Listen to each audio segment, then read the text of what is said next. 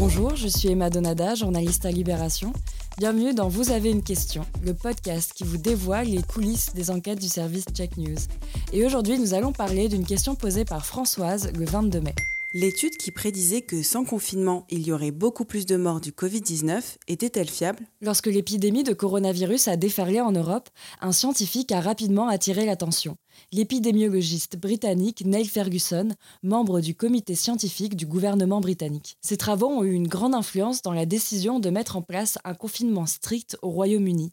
Neil Ferguson estimait à l'époque que 500 000 personnes pouvaient décéder du Covid-19 si le gouvernement de Boris Johnson ne mettait en place aucune mesure. Et pour aboutir à des estimations par pays, il s'est appuyé sur des modélisations mathématiques qui permettent de visualiser combien de décès il peut y avoir lors d'une épidémie en fonction des mesures mises en place. Mais au début du mois de mai, Neil Ferguson démissionne du comité scientifique après s'être fait prendre en train de braver le confinement pour aller voir son amante. La déroute se poursuit ensuite pour l'éminent spécialiste avec la publication au moment du déconfinement d'un article publié dans la revue américaine National Review qui estime que ses prédictions étaient complètement fausses et disproportionnées. Mais qu'en est-il vraiment? Notre journaliste Jacques Peset s'est penché sur le sujet. Les critiques qui sont faites dans le papier de, National Review, c'est de dire que euh, le modèle qu'il a développé, qui prédisait 500 000 morts euh, au Royaume-Uni, est faux et parce qu'ils euh, ils disent, regardez, en Suède, il n'y a pas eu de confinement, il n'y a pas eu 100 euh, 000 morts comme euh, le modèle disait au début. Ensuite, ils disent que Ferguson, c'est pas quelqu'un qui est fiable, parce que, en fait, sur la vache folle, il disait qu'il allait y avoir des centaines de milliers de morts. Finalement, il y en a eu 200, donc ça montre forcément que son travail est mauvais.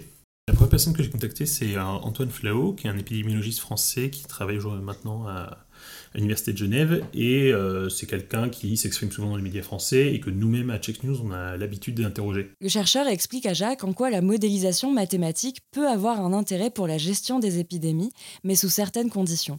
Lorsqu'on a affaire à une maladie émergente, nouvelle, on n'a pas tellement d'autres choix que de recourir à la modélisation mathématique parce qu'on n'a pas d'expérience passée de cette maladie. Les modèles mathématiques peuvent avoir donc deux grandes façons d'être utilisées. La première façon, pour construire des scénarios. Y aura-t-il une seconde vague euh, à l'automne? Mhm. Scénario numéro un, je modélise une seconde vague et je regarde les différents euh, moyens de lutter contre l'arrivée de cette seconde vague. Et puis la deuxième utilisation est une utilisation que je pense être extrêmement farfelue, qui est d'utiliser la modélisation mathématique pour faire des prévisions à long terme il y aura 100 euh, 000 morts en Suède euh, au mois de juin si les politiques publiques ne changent pas. Ça, c'est une utilisation dévoyée de la modélisation mathématique. National Review critique aussi la méthode de calcul utilisée par Ferguson. Le chercheur aurait utilisé des formules de code vieilles de 13 ans, ce qui peut paraître un peu daté pour une épidémie si récente.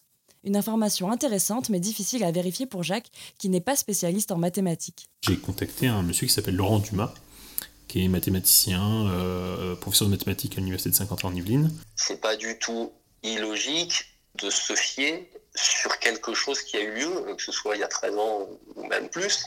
C'est pas gênant en soi parce que euh, ça, c'est ainsi qu'on travaille. C'est pas choquant que le modèle ait, 13 ans d'une part, parce que bah, ces modèles-là, d'ailleurs, ils ont plus que 13 ans, ils ont presque 100 ans. Laurent Dumas ne semble donc pas partager l'analyse de National Review sur ce point.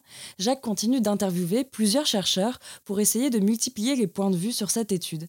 Mais il se heurte alors à un problème récurrent dans la rédaction d'articles sur le Covid-19, c'est réussir à vulgariser des données scientifiques sans trop les simplifier, ni assommer à l'inverse le lecteur avec un article long et compliqué. Il demande alors conseil à Pauline Moulot, chef adjointe du service. On a 15 000 signes et tu n'as pas écrit 10% du papier, c'est ça, bah, ça Non, non, j'en ai, euh, on va dire, je suis à 15 000 signes, il me reste encore une petite partie à faire, mais, euh, mais j'ai l'impression de perdre le lecteur. Tu vois. En gros, c'est soit est-ce que je m'arrête à juste dire voilà, The National Review lui reproche ci, ça et ça?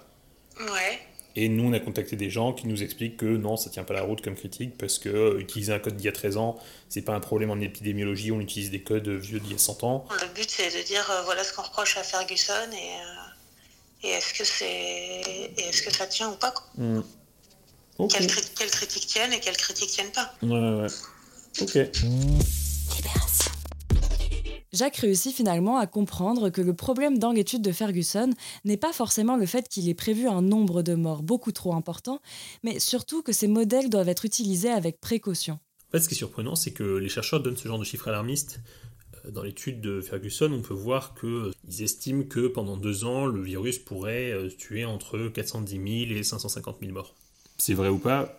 C'est un peu compliqué à vérifier la question, c'est euh, est-ce que son modèle il est trop, euh, il est trop pessimiste, est-ce qu'il est trop catastrophiste? Et ça, c'est quelque chose. Euh, j'en ai parlé avec les, chercheurs, avec mes interlocuteurs à chaque fois. Ils disaient, mais en fait, son travail, c'est de faire un modèle dans lequel il doit imaginer le pire. Vous venez d'entendre Jacques Peset, Pauline Mougot et moi-même Emma Donada. Cet épisode a été réalisé par Iris Pedraogo et mixé par François Audouin. Vous pouvez nous retrouver sur le site de Libération et sur toutes les plateformes de podcast.